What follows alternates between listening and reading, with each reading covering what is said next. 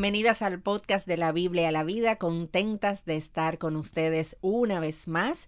Bueno, una vez más para las que ya han venido escuchándonos desde hace un tiempo, pero si estás con nosotras hoy por primera vez, eh, nos alegra, nos encantaría poder conocerte, pero mientras tanto, bueno, pues nos, nos vas escuchando tú a nosotras. Nos vas escuchando, pero puedes conocernos. Claro, sí. Si entras a nuestra eh, cuenta de Instagram, excelente, tú puedes eh, ver la cara de Patricia. ¿Cómo lucimos? ¿Cómo lucimos en, en, en, en, verdad, en realidad? Nuestra, un poco de nuestra vida. Un poco de nuestra vida diaria y en Instagram. Exactamente, y puedes también darle follow a la página, seguir y ahí ver, eh, estar atenta a todos nuestros programas y cuando vienen y el tema que viene. Y sobre todo, Patricia, los lunes de preguntas y respuestas. Claro, que es una forma en la que podemos interactuar contigo y podemos responder a esas inquietudes que tienes que quizás no te atreves a preguntarlas en persona o no quizás no tiene a quién hacerlo. Bueno, pues ahí queremos ayudarte en ese espacio. Y con ustedes, bueno, eh, Charvela Salcedo, que está aquí, ya la escucharon ahí promocionando el Instagram. Y quien les habla, Patricia Namnum. Bueno, Charvera, nosotros estamos ya en el mes de febrero y muchos celebran en este mes lo que se conoce como el Día del Amor y la Amistad. Yo no voy a decir el nombre más famoso, que todos saben cuál es, que es el día de San Valentín, porque nosotros como creyentes no celebramos ningún festejo que tenga alusión a los santos, pero sí muchas de nosotras, así como apartamos un día para la celebración del Día de las Madres o el Día de los Padres, los cumpleaños, los aniversarios, tenemos la costumbre social de sacar ese día para celebrar las relaciones, relaciones de amistad, relaciones de amor, etcétera. Y hoy nosotras queremos enfocarnos en, en las celebraciones en pareja, eh, ya sea por esta fecha o por algún aniversario o cumpleaños. Queremos hablar de las expectativas que nosotras las mujeres eh, tenemos en torno a estos momentos, porque en esas fechas en donde nosotras eh, comenzamos a preguntarnos qué es lo que me va a regalar mi pareja, a qué lugar especial me va a llevar o qué sorpresa me va a dar, porque yo sé por mi propia experiencia que esto está en la mente de las mujeres. Definitivamente. Estamos esperando, ¿eh? ¿Qué es lo que va a pasar? ¿Qué es lo que va a hacer? Hacemos una historia, mira, que fuimos al restaurante, ¿saben? Ya sabemos lo que vamos a pedir. Ya hicimos todo, y, no ha pasado. Y no ha pasado. Mira, Patricia, yo tengo, te cuento, yo tengo 17 años de matrimonio ya. Ahora los cumplo en el próximo julio. Y te cuento un poquito y les cuento a las que nos escuchan eh, de cómo ha sido la dinámica entre mi esposo y yo con relación a estas celebraciones. Te cuento que el primer año de nuestro matrimonio no fue fácil. Eh, eso es lo que dice mi esposo. Yo no, yo realmente no recuerdo bien por qué él dice eso, pero tú no te tienes muy claro. Yo no sé por qué, dice, pero él dice eso y yo le voy a creer. Eh, fue, él dice que fue un año muy difícil. Vamos a tener que invitarlo a, Chacho. A ver si lo que él, ¿por qué? A ver si aquí él lo dice. a ver si viene a mi memoria. ¿Por qué? ¿Qué fue lo que pasó? No, pero yo sí recuerdo que que era que fue un año de muchos roces. De, yo era, estaba bromeando, pero sí recuerdo que fue un año de muchos roces y recuerdo perfectamente que nuestro grupo de pareja, ese primer año de matrimonio, nos tocó tratar un libro que le dio respuesta a muchos de estos conflictos que nosotros estábamos teniendo y que veníamos trayendo desde el noviazgo y sobre todo lo veíamos en ese primer año de matrimonio. Y es un libro muy conocido y que yo lo recomiendo. Se llaman Los cinco lenguajes del amor. No sé si tú lo has leído, Patricia, ese libro. Sí, claro, es el libro del autor Gary Chapman que explica la importancia de entender el lenguaje del amor de tu pareja. Y no solamente de la pareja, aunque el enfoque es eso, pero el lenguaje del amor del otro que está cerca de ti, con el que tú tengas algún tipo de relación. Y el autor explicaba que cada persona tiene una forma de sentirse amada, ya sea dándole tiempo de calidad, palabras de afirmación, expresiones físicas de afecto, actos de servicio y por supuesto, de las favoritas de muchos, los regalos. Exactamente. Y según el autor, mira Patricia, la tarea de la pareja era descubrir, como esto se trataba de, de una relación de pareja, era descubrir qué lenguaje de amor tu pareja habla para entonces tú expresarle o hablarle en ese idioma y que él o ella se sintiera amado por ti. Y al hacer el ejercicio te cuento que el lenguaje del amor mío en ese tiempo era el de regalos. Yo me sentía amada y valorada si mi esposo me hacía un regalo. Tengo que comprarte cosas entonces. Era, yo dije, Ah, en ese era. momento, Sí, ya. no, porque déjame contarte lo que el Señor ha hecho. Pero lo que pasaba por mi mente en ese entonces no era que, que Él me complaciera, que me comprara algo que yo quisiera, sino que lo que yo quería era que Él sacara el tiempo de su, ah, de su gran agenda, ¿verdad? Y Bien. fuera a una tienda y en la tienda adivinara ¿Qué- lo que a mí me gustaba. Porque para mí en ese tiempo, entonces, emprender esa búsqueda era una prueba de que él me amaba. Eso era, eso era como una muestra. Él me ama y él tiene que comprarme ese regalo. Entonces, eh, él, se entera de eso, ¿verdad? De que ese es mi lenguaje. Y como un hombre que él es piadoso, él es un hombre muy piadoso, él hizo el intento. Él hizo el intento de hacer eso, de regalarme en fechas especiales, eh, pero fue simplemente un accionar, una actividad que no pudo ser, Patricia, sostenida en el tiempo porque no le salía natural, tú sabes. Él entendía que eh, esa era la forma en que yo me sentía amada, pero él veía su, su forma de amarme de otra forma. En su mente él entendía que habían otras formas de expresar mi amor que él valoraba mucho. Y, y entonces, Charvela, escuchando un poquito esa historia tuya, ¿verdad? De tus 17 años de matrimonio y cómo tú eras, ya ha pasado un poco de tiempo. Sí. Eh, y tu interés, ¿verdad? En, en, en recibir regalos. ¿Cómo, cómo han sobrevivido a se esto oyó- casi? El que, oyó ¿cómo es? como, ¿Cómo es? como muy interesada. Tu interés de recibir Eh, pero, pero en ese momento, porque Ah, ya tú bueno, dijiste que cambiaste, claro, ¿entiendes? Ya no, ya tú no eres así, amiga. No, tú lo Pero en sabes. esos casi 17 años de matrimonio, ¿qué pasó? ¿Cómo ustedes lograron permanecer juntos en medio de, de esto y sobrepasar, ¿verdad? Eh, este Claro. interés o esta manera de ver el amor. Sí, y por eso en este podcast era- es como compartir un poquito mi corazón y mi experiencia y hacer una reflexión para todas las que nos escuchan, porque yo sé que como yo, hay muchas mujeres ahí afuera que están también lidiando con este tema. Y mira, Patricia, yo tenía dos caminos eh, o dos formas de pensar que yo podía adoptar. Bueno, pudiera, por un lado, la primera era pensar, él no me ama, él no hace el esfuerzo, él puede hacerlo, él puede salir a comprar un regalo eh, y simplemente él no quiere morir a sí mismo y, y no quiere hablar el lenguaje que yo escucho. Por lo tanto, seré feliz cuando él cambie. Esa, esa puede ser una posición que yo hubiese podido adoptar. Y tenía el segundo camino, y es el camino del cambio de mente, que eso fue lo que yo hice. Y el Señor me concedi- me concedió una nueva visión y un mejor entendimiento de lo que era el amor, de lo que es el amor. Y, y esta segunda opción, eh, que desde nuestro punto de vista es la opción bíblica, es la que queremos entonces hoy abundar hoy. El cambio de mente, el cambio de visión. Tú sabes que yo eh, recuerdo muy vividamente un episodio donde en mi relación de noviazgo éramos novios, Mm. Jairo y yo. Eh, me pasó algo similar y fue un momento que el Señor decidió grabar muy vividamente en mi memoria por, por lo mal que yo me comporté internamente y externamente. Pero al principio de mi relación de noviazgo era justamente un día del amor y la amistad y recién nos habíamos hecho novios. El primero, la primera el celebración. primero, la primera fue esa.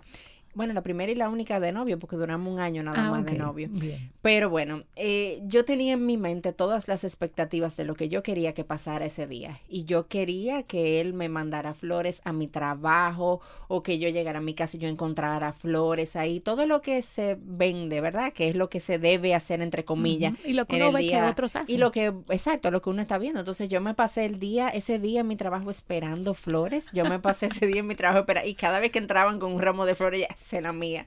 Y no era, no era y no era. Llego a mi casa y no hay nada. Llega la tarde y Jairo, eh, en ese momento mi novio, llega con un regalo, un- una cajita pequeña de unos eh, accesorios muy bonitos que él me compró de regalo. Pero yo me pasé toda esa tarde frustrada. Oye, toda esa tarde yo me la pasé amargada. Em, Una inmadurez total de mi parte, eh, porque yo no recibí lo que yo quería, yo no recibí lo que yo estaba esperando. Y para mí eso es un ejemplo eh, excelente del egoísmo Sí. de mi corazón, de cómo yo estaba tan centrada en mí, en lo que yo quería. Y no en lo que él estaba haciendo, en su esfuerzo, en su detalle, en su pensar en mí. Exactamente. Eh, pero nada, sí, eso fue un momento que no se me olvida. no, ni No se me olvida. Pero como tú decías, Charvela, nosotros tenemos que ver cuál es la perspectiva de Dios en esto. ¿Qué dice Dios? Eh, y la mejor manera de saber lo que Dios nos dice sobre el amor es yendo a su palabra. Y vamos a leer un poquito de primera a los Corintios 13 y lo vamos a leer en la versión de la nueva traducción viviente para que nosotros conozcamos eh, este pasaje tan conocido, ¿verdad? Sí, Veamos un poquito, siempre se está leyendo. Exacto. ¿Qué es el amor? Y dice así, el amor es paciente y bondadoso. El amor no es celoso, ni fanfarrón, ni orgulloso, ni ofensivo. No exige que las cosas se hagan a su manera, gracias. No se irrita ni lleva un registro de las ofensas recibidas. Me, encanta esa parte. No lleva un registro no la, lleva. no, es histórico el amor. Exacto. No se alegra de la injusticia, sino que se alegra cuando la verdad triunfa. El amor nunca se da por vencido, jamás pierde la fe siempre tiene esperanza y se mantiene firme en toda circunstancia. Wow. Yo leo eso y pienso, ¿cuánto me falta? sí, eh, aún hoy.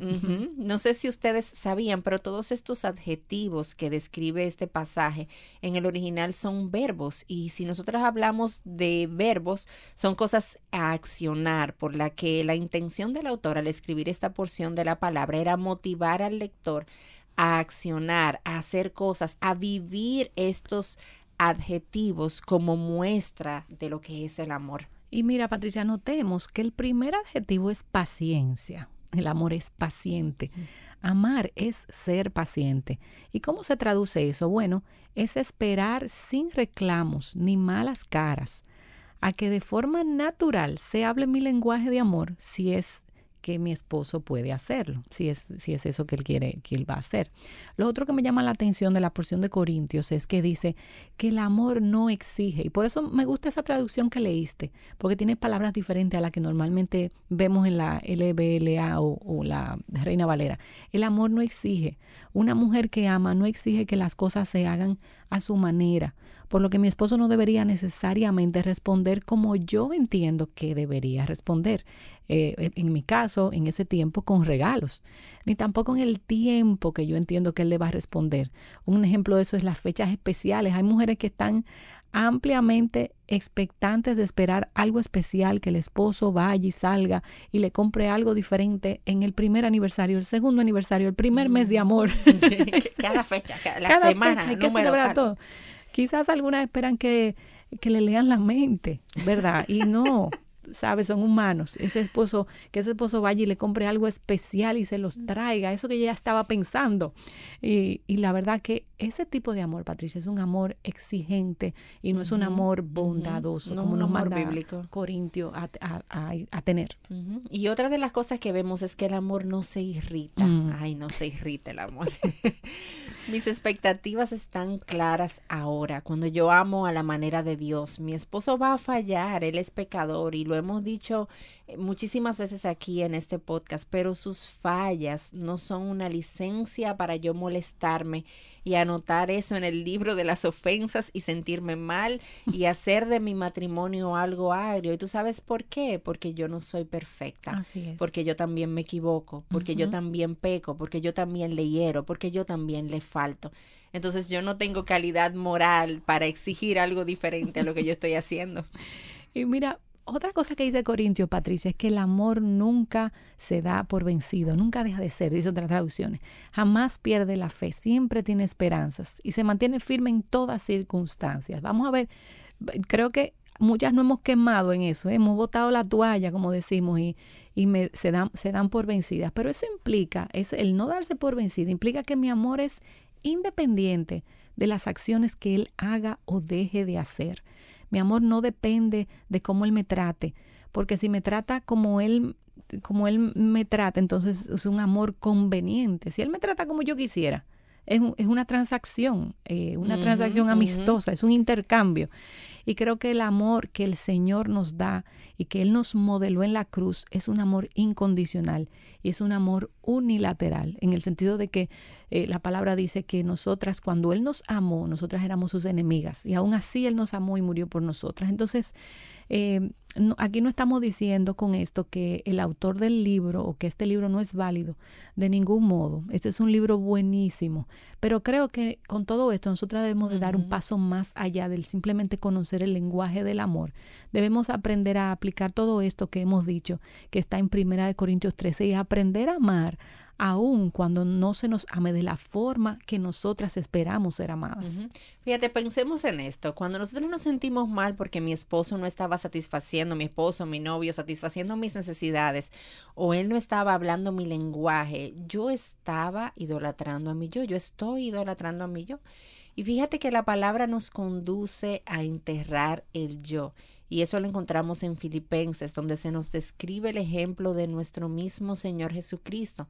Filipenses nos dice que Cristo siendo igual a Dios, merecedor de toda gloria, de todo el honor, Él no se aferró a eso, sino que se despojó, negó sus derechos, se bajó de su trono para servirnos y dar, darse a nosotras en una cruz.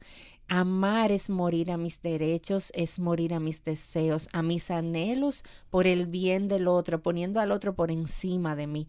Amar con el mismo desinterés que lo hacemos cuando servimos quizás a mm. nuestros hijos. Eh, no esperamos eh, nada de ellos exacto, Claro, sabemos que no pueden dar nada a ellos, pero... Y lo amamos. Y lo amamos igual. Y, y el amor es sacrificial. Si en verdad tú amas, te sacrificas por el bien del otro y por la estabilidad de la relación. Y nuestro Señor Jesús fue el más hermoso ejemplo de amor, de amor sacrificial.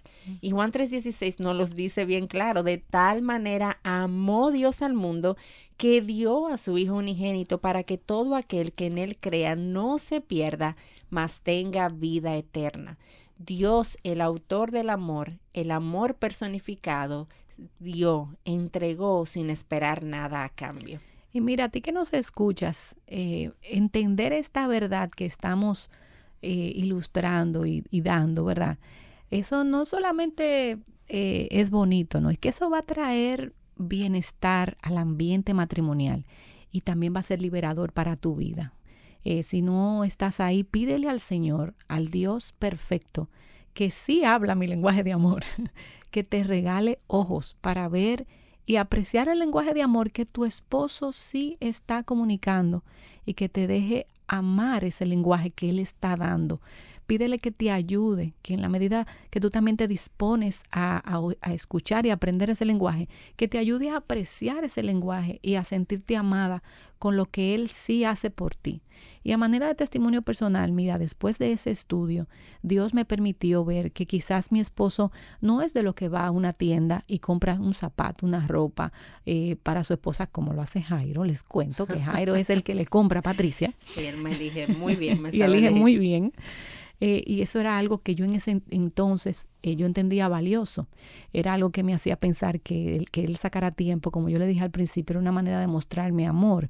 Pero Dios contestó esa oración, esa oración que yo te animo a hacer, de que te dé nuevos ojos. Y me dio ojos para apreciar el lenguaje que mi, mi, esposo de forma natural y constante estaba comunicando. Y era el lenguaje de servicio, Patricia. Eh, mira, él no sale corriendo a comprar algo en una tienda, pero mira, si tiene que servirme en lo que sea, Él lo hace, eh, porque el lenguaje de servicio a Él le sale natural. Y le doy gracias a Dios que me dio ojos para ver y un corazón agradecido eh, que ahora mismo al ver su lenguaje yo me siento satisfecha con todo ese servicio que Él me da y yo he aprendido a amar eh, eso que Él hace.